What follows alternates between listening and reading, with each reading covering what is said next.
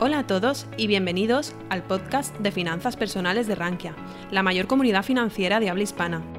En este podcast escucharás las mejores charlas, conferencias y webinars impartidos en nuestra comunidad. No olvides suscribirte a nuestras plataformas para estar al tanto de todo nuestro contenido. Bienvenidos al podcast de Rankia. Yo soy Salva Márquez, responsable de la sección de empresas cotizadas en Rankia, y hoy vamos a tener el placer de escuchar a Javier López Belmonte, el CFO o el director financiero del laboratorio Robi. Bienvenido, Javier. Buenos días, bienvenidos a todos. Gracias. Bueno, pues antes de empezar la entrevista, Javier, pues sí que me gustaría darte la enhorabuena, ya que Robi ha sido nombrada como la cotizada del mes en Rankia. Y en la conversación de hoy, pues me gustaría entender como inversor desde este punto de vista, pues a qué se debe el crecimiento de Robi durante estos últimos años, cómo funciona el sector farmacéutico y cómo podemos valorar una empresa farmacéutica pues para detectar si existen oportunidades de inversión o, no las hay, cómo podemos discriminar eso. Eh, antes de comenzar, pues sí que me gustaría, Javier, que para las personas que todavía no te conozcan, que, nos cuentes así un poquito sobre ti, cuál es tu función actual en Robi y cuál ha sido el proceso hasta llegar a, hasta ahí eh, como, como CFO de la compañía. Muy bien, pues encantado de estar con vosotros hoy. Eh, como has mencionado, soy el CFO de Robi desde hace unos años la verdad es que mi carrera la empecé estudiando en España, estudié empresariales en, en CUNEF, después estuve trabajando en, en Londres eh, y a las afueras de Londres, una compañía farmacéutica y en un banco primero en Londres durante un par de años. Y, y de ahí volví a, a Robi, que como, como conocerán la mayoría de, de, nuestros espectadores, pues es una empresa cotizada, farmacéutica, que ha crecido mucho en los últimos años, como decías, pero de origen también familiar, ¿no? Eh, y, y, entonces en mis venas como decimos, tengo sangre verde y me uní al proyecto familiar, familiar por allá, por el año 2000, eh, creo recordar. Y bueno, pues en Robi estuve desempeñando diferentes, diferentes funciones. Eh, después pude además eh, hacer un MBA también eh, en una universidad americana y con el Instituto de Empresa en Brown. Y, y finalmente pues eh, acabé de, de CFO hace ya muchos años. Participé de forma activa en la salida a bolsa de la compañía en 2007, donde ya tenía este mismo rol que ahora.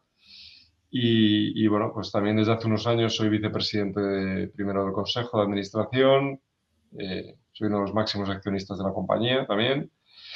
Y estamos muy orgullosos de lo que hemos hecho hasta ahora, ¿no? Que como tú bien comentas, pues nos ha convertido en una empresa del IBEX eh, recientemente y, y, una empresa de gran crecimiento. Uh -huh. eh, y ahí, si quieres, podemos comentar un poco el por qué este crecimiento o por qué hemos llegado hasta aquí, ¿no? Sí, claro. La, primera cosa que como inversor ya me ha gustado es, es, esto. Una de las cosas que nos gustan es el que sean empresas familiares y que al final tengan los directivos skin in the game que, que decimos, pues eso, que también se jueguen el pellejo y tengan eh, una participación como inversores. Y efectivamente, pues sí que me gustaría que, nos contases un poco eso, que, que, cuál es la historia de Robbie, un poco cómo empieza y cómo habéis llegado hasta donde estáis a día de hoy, pues en el, en el IBEX 35. Pues es una historia para mí muy bonita, ¿no? Muy especial, puesto que la empresa la fundó mi abuelo hace un montón de años. Eh, todo el grupo empresarial surge después de la guerra civil. La primera compañía nace en el 39, creo que es, y, y Robbie per se en el 45. ¿no? Eh, a partir de ahí, pues, eh, desde mi abuelo que hizo muchísimas cosas, eh, mi padre tomó el relevo y, y, realmente fue mi padre el que consiguió enfocar a Robbie en el campo de la investigación, en el campo de, de desarrollar moléculas nuevas y, y, poder ofrecer soluciones y, a los médicos y a, los pacientes, ¿no? Y en este caso, pues él fue el que hizo invertir en, en el de las heparinas y gracias a, también a él, pues fuimos capaces de desarrollar la primera heparina de bajo peso molecular de la compañía, de, de bemiparina Ivor, eh, allá por, por, el final de los años 90, ¿no? Eh, y, conseguimos que se probara el producto no solamente en España, sino en, en Europa y en un montón de países, en más de 60 países ya hace unos años. ¿no? Desde ahí decidimos ya con mis hermanos en, el, en la empresa eh, hacer esto más grande, eh, invertir y convertir a Robbie en un claro, en una, en una empresa grande y, y, y, sobre todo global, ¿no? Europea primero y luego mundial, ¿no? Decidimos dar el salto a bolsa en 2007, precisamente para asegurarnos que el futuro de la compañía no dependiera de, de la voluntad de ninguno de nosotros, de la voluntad de, de la familia, sino que pudiéramos abrir Robbie al mercado y asegurarnos de conseguir capital si fuera necesario y, conseguir que, bueno, transformar Robbie en una empresa pues mundial, ¿no? Y, bueno, eh, a base de, invertir en I+.D., a base de esfuerzo, pues hemos conseguido esa transformación de Robbie en una compañía paneuropea, donde ahora mismo tenemos filiales no solamente en España y en Portugal, sino también en Italia, en Francia, en el Reino Unido, en Alemania, en Polonia y vendemos también directamente en Bélgica, en Austria y en Holanda. O sea que prácticamente cubrimos todo el mercado europeo y, estamos a punto también de, intentar entrar en, Estados Unidos. eh, ahora mismo vendemos en más de 80 países eh, a través también de terceras compañías y estamos muy focalizados en, en, en, el área, como te decía, de las heparinas de bajo peso molecular y en algunas áreas eh, muy concretas, ¿no? eh, tratando de ser un jugador, una compañía muy especializada en el nicho este de la empresa farmacéutica, que cada vez hay menos empresas pequeñas, son todo empresas enormes, y Robbie quiere seguir teniendo un rol importante como empresa mediana en, en este segmento.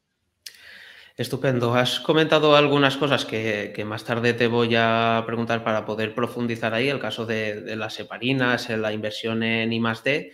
Eh, sí que me gustaría, antes de entrar en el caso de, concreto de Robbie y su modelo de negocio, eh, poder ver un poco más el contexto a nivel global en, eh, el caso del sector. Eh, ¿Qué cosas, me pregunto como inversor, tenemos que tener en cuenta a la hora de invertir en el sector farmacéutico. No sé si nos puedes dar algunas de las características que tiene el sector y por qué podemos encontrar ahí oportunidades de inversión.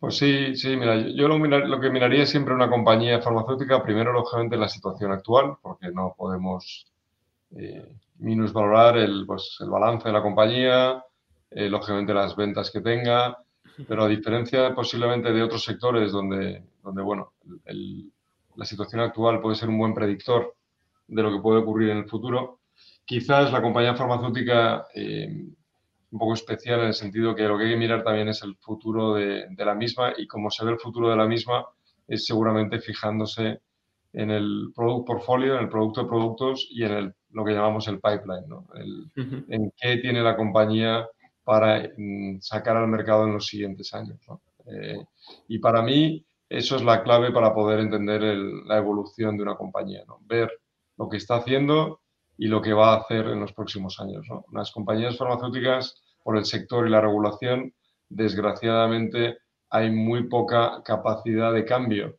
en los siguientes años, a no ser, lógicamente, que hagas M&A, que compres algo, que hagas cosas inorgánicas, pero eh, los plazos son largos, eh, son mercados muy regulados y eh, no se puede cambiar la dinámica de una compañía de un día para otro, salvo que compres algo, en, el corto plazo. ¿no? Por tanto, ese pipeline, esa estrategia, ese desarrollo que la compañía tenga ahora, va a marcar el futuro de las mismas en los próximos cinco años.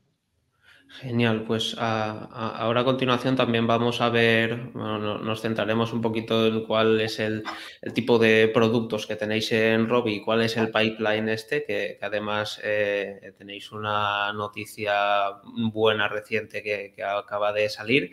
Lo último sí que antes de, de centrarnos en Robi, eh, por entender un poco mejor cuál es el proceso, eh, yo he hablado con algunos analistas e inversores y algunos de ellos le tienen un poco de, no sé si decir miedo o respeto al sector farmacéutico, eh, ya que existe bastante variabilidad en el caso de, de, que al final el éxito o fracaso de una empresa farmacéutica en algunos casos puede estar muy ligado al éxito o fracaso del desarrollo de, los fármacos, que si finalmente tiene la aprobación y funciona bien, pues esa empresa va a hacerlo muy bien y si es que no, pues existe ese riesgo ahí.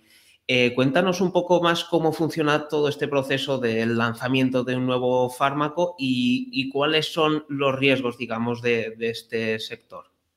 Bueno, afortunadamente, como, bien comentabas, eh, eh, todo está muy regulado, ¿no? Y, digo afortunadamente, como pacientes que somos todos, pues los desarrollos de fármacos están claramente eh, muy bien estipulado lo que hay que hacer, cómo se tienen que hacer los ensayos clínicos. Es decir, existe una regulación muy, muy salvaguardora, o sea, muy, muy, que hace, que, hace que estemos todos muy tranquilos de que los medicamentos que tomamos son eficaces y son seguros.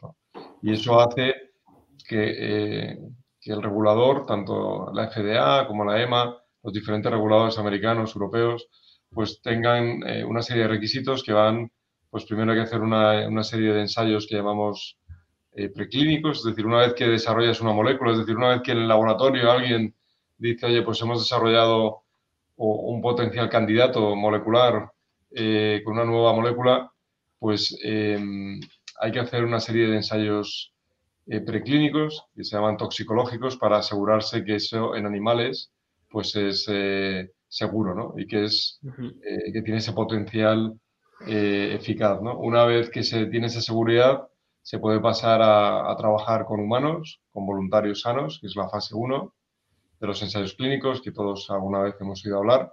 Eh, y primero lo que se prueba es la seguridad del fármaco, ver que efectivamente en un fármaco nuevo, pues eh, con, un, con, un, grupo muy pequeño de pacientes, eh, de pacientes, perdón, de, voluntarios sanos en un, mm, normalmente un ambiente hospitalario muy, muy, muy coordinado y muy monitorizado, pues se mira la seguridad del producto. Una vez que se ve que el fármaco es seguro, se, se mira normalmente la dosis que hay que dar y para eso se pasa un, un ensayo de fase 2 donde los estudios de fase 2 se mira pues, la dosis respuesta del, fármaco. Y finalmente se pasa a los famosos fases 3, que es la última fase del desarrollo clínico, donde ya con una amplia población de, pacientes, en este caso, se trata de ver si el producto es eficaz y es seguro. Es decir, si, si lógicamente cubre esa necesidad médica no satisfecha, si, oye, si cura el colesterol, si cura el cáncer, si cura eh, bueno, por las diferentes patologías que puedan estar desarrollándose y se mira a ver si estadísticamente los datos son robustos y si efectivamente esto no ha sido casualidad, sino que eh, bueno, pues hay una estadística detrás que demuestra que, que, hay una tendencia clara de que el producto es beneficioso para la salud. Una vez que se termina, pues se tiene que dar todos los resultados al regulador con un montón más de estudios en paralelo de, de la fabricación industrial del mismo fármaco y el regulador normalmente tarda al menos un año en, revisar todos esos datos, en revisar también los sitios de fabricación, en asegurarse, como decía al principio, que bajo ningún concepto va a haber ningún daño para la salud de los pacientes. Y también asesorar y valorar que el producto efectivamente es beneficioso para, para, para esa patología para la cual se ha diseñado. Por tanto, hablamos de un proceso que puede durar entre 10, 8 eh, a 15 años, dependiendo de, la velocidad de la evolución de todo. Entre 8 a 15 años entiendo desde el momento en que se pretende lanzar. Imagino que antes de esos 8 o 15 años también hay años de investigación previa. Bueno, en esos 8 o 15 años está también esa investigación previa, ¿no? En esa media de ah, años, eh, dependiendo De, cuánto dure la investigación básica, hablamos de eso, de que dependiendo de, como, como tú decías, si se tarda más o menos esa investigación básica, luego pues el desarrollo pues, puede durar de 8 a 10 años. Estupendo. ¿Y, quién es el organismo que finalmente da, el visto bueno y, permite la, comercialización del fármaco? Pues en Europa es la, lo que se llama con el acrónimo EMA, European Medicine Agency, que es la Agencia Europea del Medicamento y en, y en Estados Unidos es la famosa FDA, que es la Food and Drug Administration.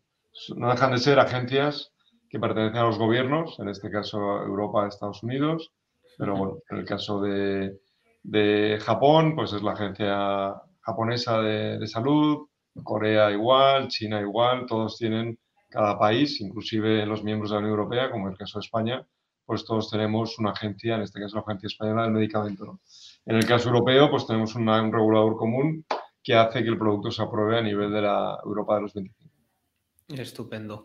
Vale, pues teniendo claro ya un poquito más eh, el contexto del sector, ahora sí que me gustaría que, hablásemos más en concreto de Robi. Eh, y quería preguntarte cuál es el modelo de, negocio de Robi, eh, es decir, cómo gana dinero, cuáles son los productos que comentabas que es algo importante los que ya hay y incluso si nos quieres comentar también cuál es el pipeline este de, productos que se espera o que estáis trabajando para, lanzar en un futuro.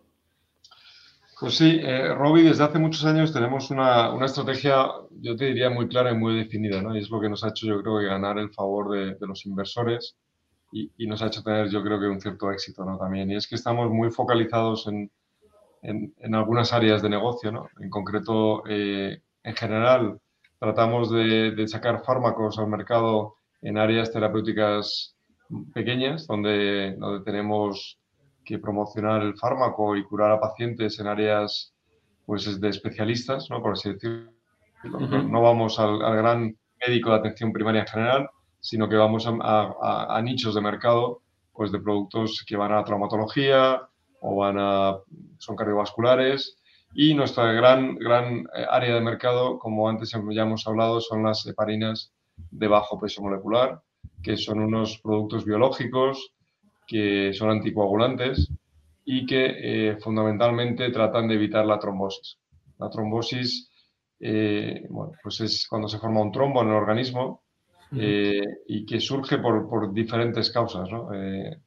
Y si no se mm, previene o una vez que haya salido el trombo no se medica, puede terminar una embolia, un embolismo pulmonar de, además fatales consecuencias muchas veces. ¿no? O sea que es una enfermedad muy severa que puede originar la muerte si no se previene. ¿no? Afortunadamente, desde hace muchos años se saben las causas que provocan la trombosis, eh, que causas tan diversas ¿no? como, como las mismas intervenciones quirúrgicas que producen eh, trombos, eh, el estar eh, con, un, con, una, con, una, pierna escayolada o con, con inmóvil o en la cama de un hospital durante mucho tiempo, eso produce trombos también, pues el famoso síndrome de la clase turista de los aviones, ¿no? que hemos oído tantas veces, produce trombos, y hay un montón de patologías que a veces producen trombos, ¿no? y hay unos factores de riesgo como es la obesidad, como es la diabetes, como es incluso el COVID ahora,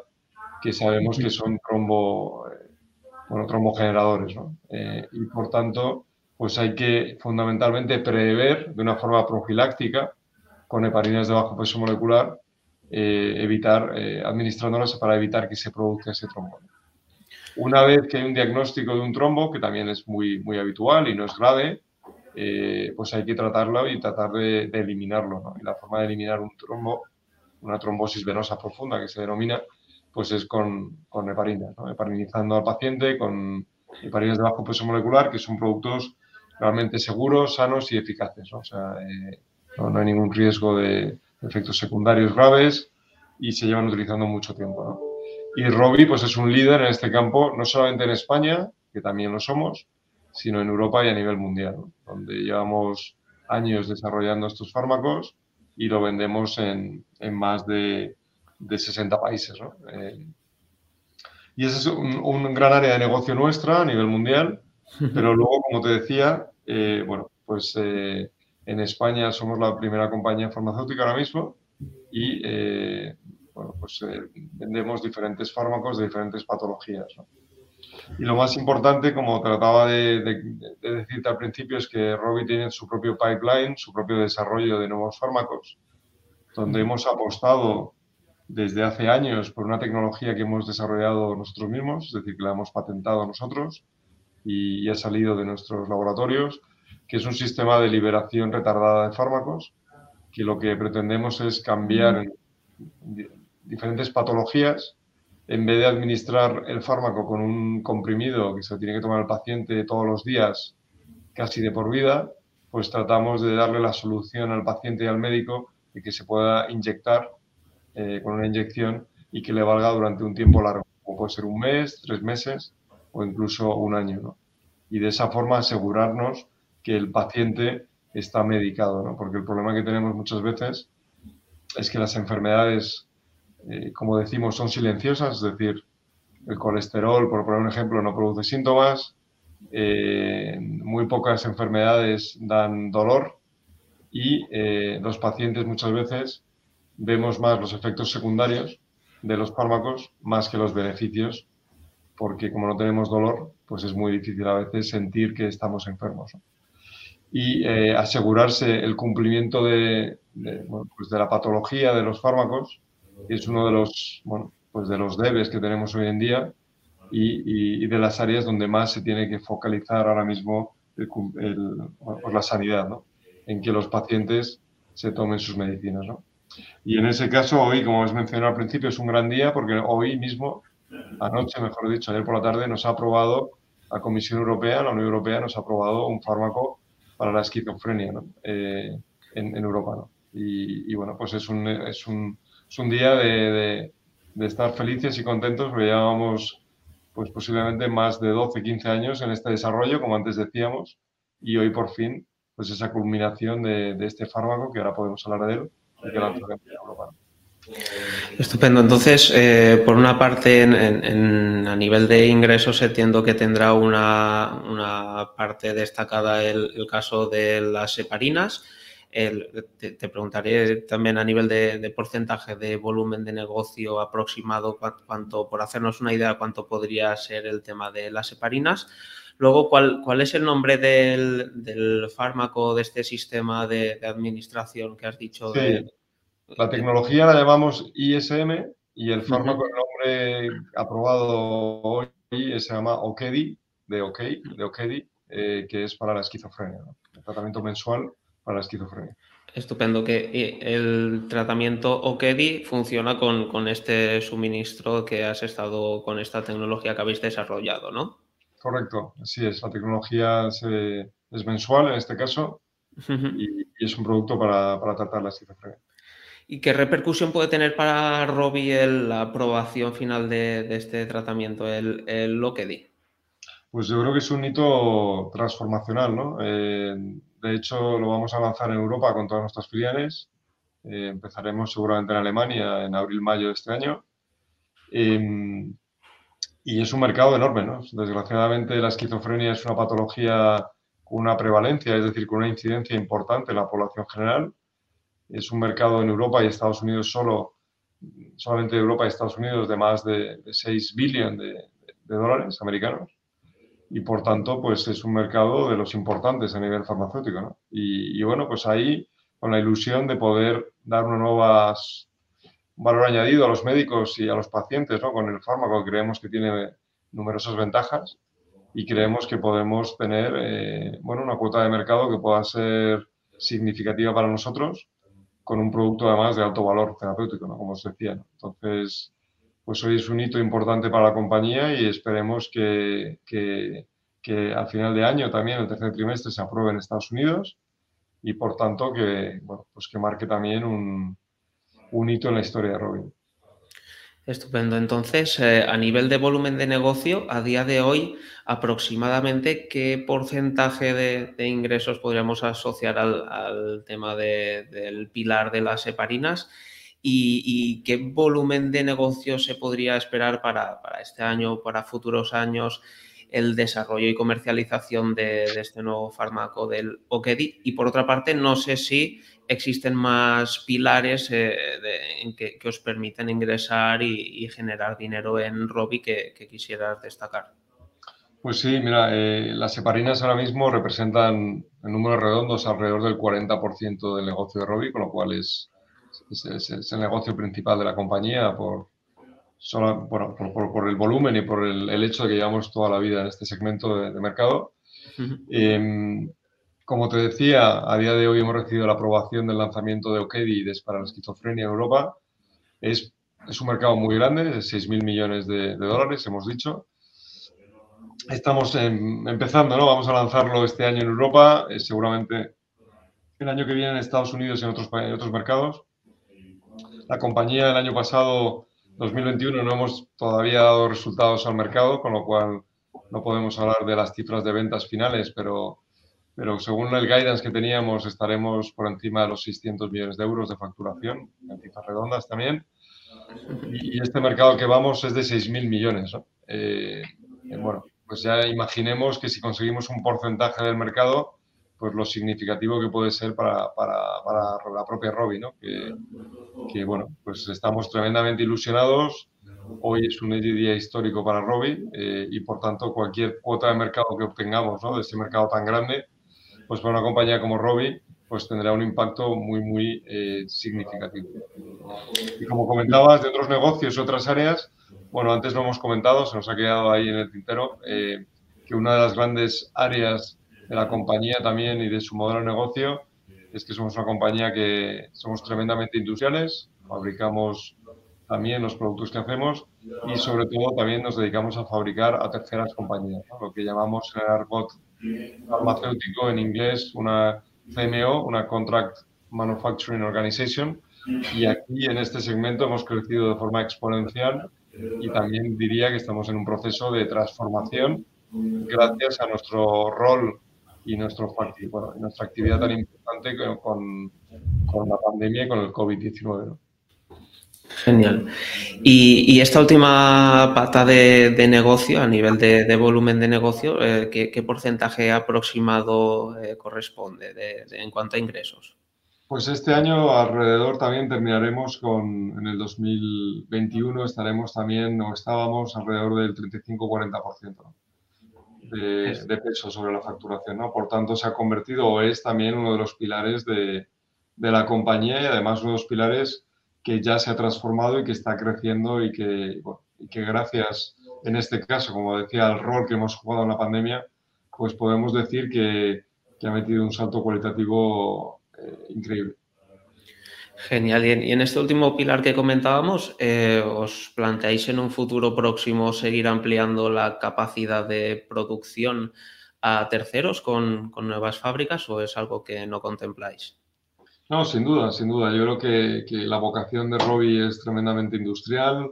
Eh, hemos incrementado la capacidad de forma muy significativa durante la pandemia, lo cual nos está nos está facilitando el poder realizar y poder fabricar millones de dosis de la, de la vacuna del COVID-19 y seguimos en ese proceso de incrementar la capacidad porque además creemos que el negocio de fabricación a terceros, el mercado está en, en un claro expansión, una clara expansión, donde numerosas compañías están invirtiendo además y creemos que, que, que como ocurre en otras industrias, ¿no? y todos tenemos en la mente la industria automóvil o otras industrias que a lo mejor tienen modelos de negocio incluso más avanzados, este tipo de fabricantes a terceros juegan un rol muy importante. ¿no? Y en el caso farmacéutico, pues ya se ha visto con la pandemia la importancia de estos jugadores, de estos eh, fabricantes a terceros y del valor añadido que tienen. Genial. También has comentado en, un par de, ocasiones durante esta conversación el tema de la importancia del I D. Eh, no sé en el, sector farmacéutico eh, si hay algún baremo habitual de cuánto suele ser la inversión en I D y en el caso concreto de Robi, ¿qué porcentaje dedicáis a, I D en, vuestra compañía? Pues eh, los, porcentajes varían, ¿no? depende mucho de las compañías. Lo que sí que te diría, y yo me siento muy orgulloso, es que la industria farmacéutica es la, yo creo que la mayor industria investigadora del mundo en general, con las tecnológicas, ¿no?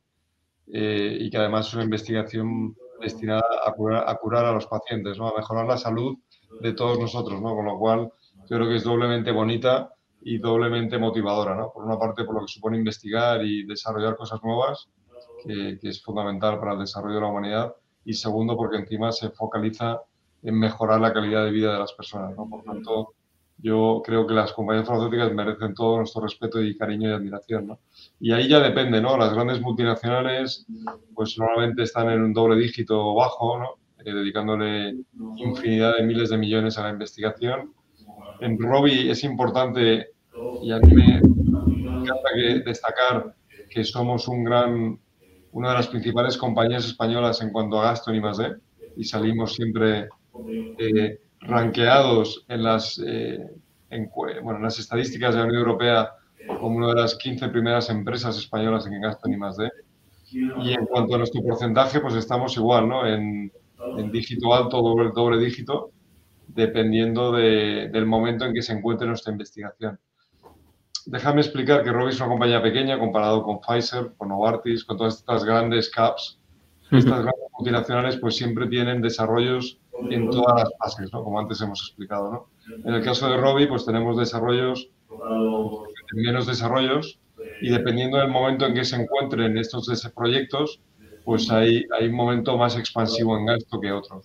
Eh, sobre todo las fases clínicas son mucho más expansivas que las, que las básicas en gasto. Y estamos alrededor del 10-12% del gasto en I+.D. de la parte de, venta de medicamentos, lógicamente. Solamente teniendo en cuenta la venta de productos farmacéuticos. Entiendo. Y, ya que tenemos una visión mucho más clara de, todas las patas de negocio de Robbie, por terminar la parte y conocer un poco más eh, eh, los productos, sí que quería preguntarte en concreto por, por Doria, si nos podrías explicar eh, qué es y, si hay algún avance en el ámbito regulatorio. Sí, bueno, Doria es lo que ahora llamamos OKEDI que lo cual es que hemos tenido que cambiar el nombre por el regulador porque había la marca en los productos farmacéuticos se mira con mucho cuidado para, como decía en un principio, para evitar ningún problema de salud, pues para evitar que el paciente, que el médico, que el farmacéutico no confunda una marca con otra, eh, pues tratan de ser muy, muy exhaustivos. ¿no? Por, por ese motivo tuvimos que cambiar la marca a Okedi y por tanto todo lo que hemos estado comentando de la esquizofrenia, de, ese tratamiento mensual, es, lo que es, antes llamábamos Dore. Estupendo, genial. Eh, vale, pues por, otra parte también me, parece interesante no solo destacar los, los pilares de, de Robbie, cómo genera dinero y todas estas buenas noticias que hemos estado viendo, eh, sí que me parece muy interesante también si nos pudieses decir eh, cuáles crees que son los principales riesgos de, de Robbie. Sé que te resultará difícil quizás destacar aquí los riesgos, pero si me tuvieses que convencer quizá de que no invirtiese en, en Robbie o así, ¿qué, ¿qué, cosas destacarías tú más, más negativas de, la empresa o los principales riesgos? Hombre, yo creo que siempre te recomendaría invertir en Robbie porque yo personalmente estoy muy invertido en Robbie, ¿no?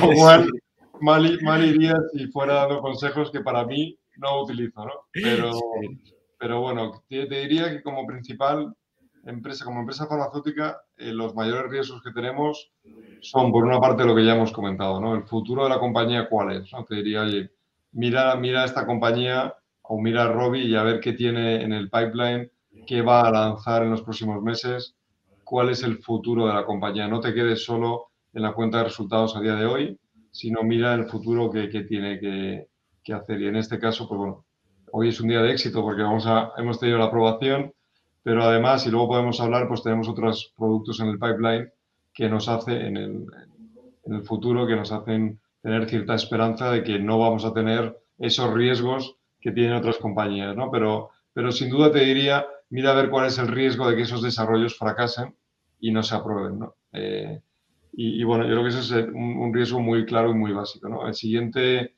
el siguiente riesgo es, te diría, oye, de los productos que tiene la compañía en el mercado, ¿qué riesgo tiene de que haya alguna alternativa que supere o que mejore lo que están vendiendo ya, ¿no? Porque eso también yo creo que es, es obvio y fácil de entender, ¿no? Si nosotros nos dedicamos a las heparinas, pues te diría, oye, mira a ver, no vaya a ser que haya algún, algún fármaco que lo vayan a probar o que vaya o esté en desarrollo, que, que, que el tema de las heparinas, pues directamente desaparezca, porque si hay un producto mejor, pues este otro producto se dejará de, prescribir, ¿no? Ahí también me siento muy tranquilo porque las heparinas llevan muchísimos años en el mercado y ahora mismo pues no hay alternativas terapéuticas ya que es un fármaco muy eficaz y muy seguro, ¿no? Y, luego, por último, te mediaría también la cuenta de resultados, ¿no? Como compañía farmacéutica o no farmacéutica, creo que, o yo al menos, soy un muy creyente en, balances saneados, en, niveles de deuda reducidos, ¿no? porque hoy sabemos lo que es el mundo, pero no sabemos qué va a pasar en seis meses, ¿no? Y muchas veces esos famosos cisnes negros ocurren y, y, compañías muy, muy apalancadas que piensan que, o, que tienen escenarios de que nunca va, de que todo sigue igual, pues desgraciadamente el mundo evoluciona tan rápidamente que, que, a veces cambian esos paradigmas, esos criterios, y te encuentras compañías que a lo mejor eh, ante una situación volátil de mercado, pues tienen una carga financiera demasiado elevada y, y, el mercado no siempre es refinanciador o no siempre tiene las mismas condiciones, ¿no? Por tanto, yo eso también, también lo miraría, ¿no? Y en el caso de Robbie, como además como CFO, que me corresponde también ese rol, pues también el poder dormir tranquilo yo creo que es algo, algo, muy bueno. Pues sí. Y también me parece muy interesante el, y no sé sinceramente esto cómo se hará eh, cuando estamos analizando una empresa. Eh, obviamente una información clave que, que deberíamos analizar es eh, tratar de descubrir cuáles son las probabilidades realmente de que ese fármaco o todo este, este tipo de productos que la empresa tiene en el pipeline finalmente sean aprobados o no sean aprobados. Entiendo que aquí es muy importante en la fase en la que se encuentra este fármaco, pero ¿hay algún otro tipo de información que le pueda servir al inversor para decir, oye, pues eh, esta empresa tiene más probabilidades de que finalmente terminen aceptándole el fármaco o este producto por estas características es más probable que salga o que no salga. ¿Es, ¿Eso qué pistas nos pueden dar eh, ese tipo de información para saber si finalmente será aprobado o no? Bueno, yo, creo que tú lo has comentado, ¿no? en la fase en la que se encuentra el fármaco, del desarrollo ya per se, pues puedes decir que hay mayor probabilidad de éxito que de fracaso, ¿no? Y entonces, pues esto es sentido común. Si el fármaco ha llegado a la fase 3, pues tiene más probabilidades de éxito ya que si está en fase 1 o en fase 2, eh, porque ya ha pasado a otras fases. Yo también creo que es bueno pues ver si un fármaco ha pasado diferentes fases, ver cuál ha sido el resultado de esos ensayos clínicos, ¿no? porque muchas veces eh, en, esas, en esas fases, aunque hayan podido pasar de fase, eh, muchos fármacos pues tienen datos mucho más abrumadores que otros y, digamos que han podido eh, cumplir más holgadamente los objetivos que, que, en otras fases. ¿no?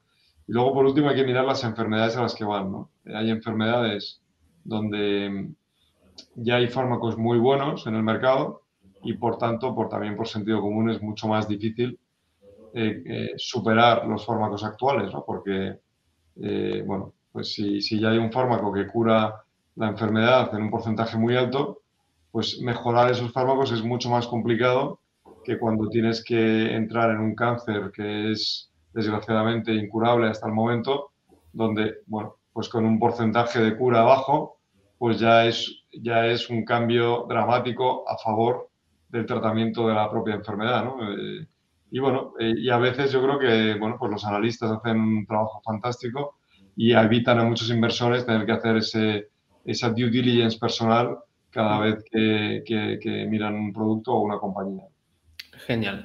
¿Y existe algún tipo de, barómetro aproximado de tipo, pues en, la fase 1 el 10% de los, eh, de los fármacos eh, van a salir, en la fase 3 el 50% o no existe algo, algo así?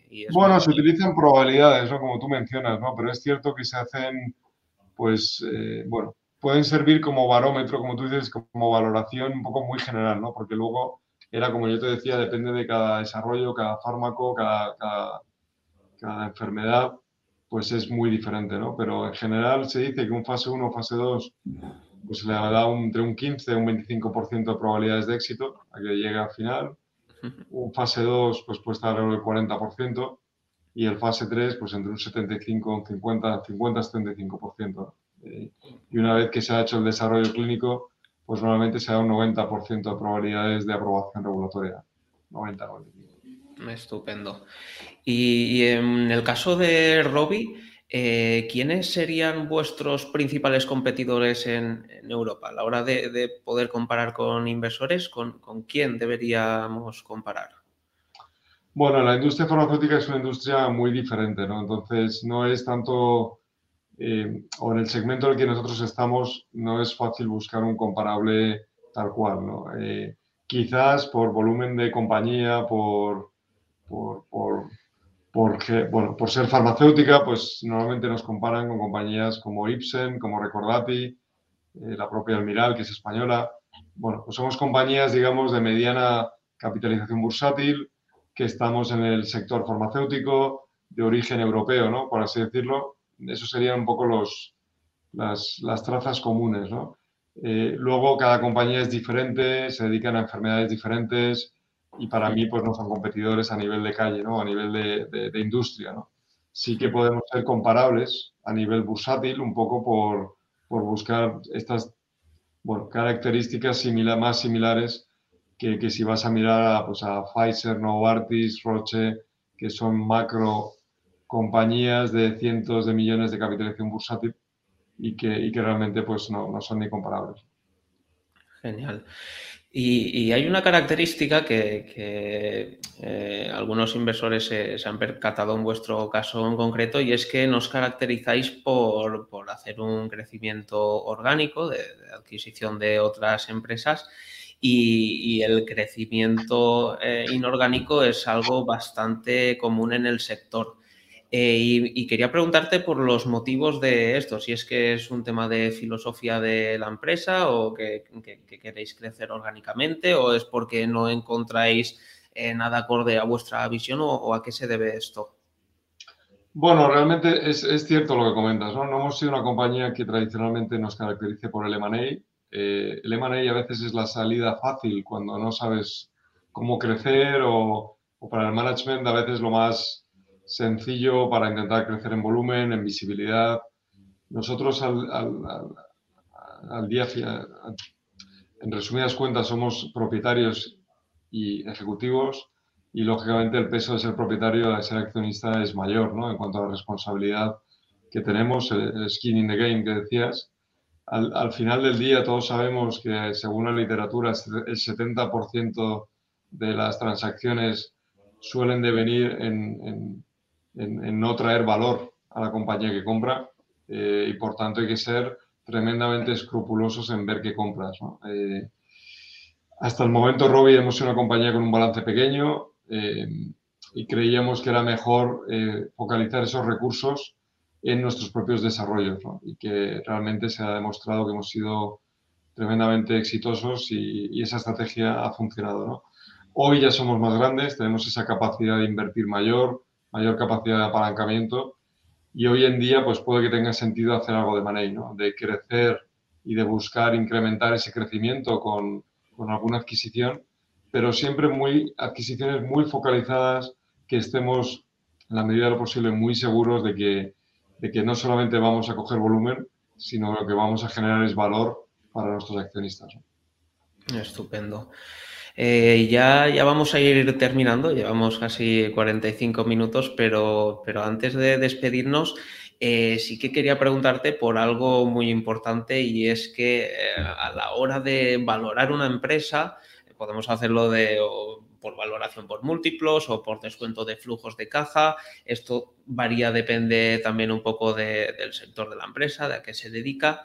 En, el caso concreto de Robbie, ¿de qué forma crees que es más adecuado valorarla y qué ratios de valoración te parecen más útiles en, este caso en concreto? Bueno, yendo por las preguntas, yo creo que los ratios de valoración, los criterios de valoración, pues son adecuados eh, dependiendo de, de, del tiempo que tengas y de cómo lo utilices. ¿no? La valoración por múltiplos, todos sabemos que es muy sencilla de hacer, lo ves en un segundo y fácilmente es entendible y comparable muy rápidamente. ¿no? Sin embargo, pues lógicamente comparas cosas que no tienen mucho que ver. ¿no? Yo soy un amante de la valoración, me encanta por mi carácter financiero y te diría que, que el descuento de flujos de caja pues es lo que mejor visualiza el, la evolución de una compañía. ¿no? En el caso de Robbie te diría, iría un paso más allá y te diría que aparte ese descuento de valoración de los flujos de caja, pues haría lo que en el argot se denomina una suma de partes. ¿no? Es decir, cogería por los diferentes negocios que hemos estado hablando hoy y haría ese descuento de, de, flujos por los diferentes negocios y haría esa suma de, de valor de, de, todas las partes, ¿no? de nuestro negocio de fabricación de terceros independiente, nuestro negocio de parinas de forma independiente eh, bueno, y los proyectos como el de Okedi que acabamos de lanzar también de forma independiente, ¿no? Eso requiere, lo que requiere es mucho esfuerzo, mucho trabajo.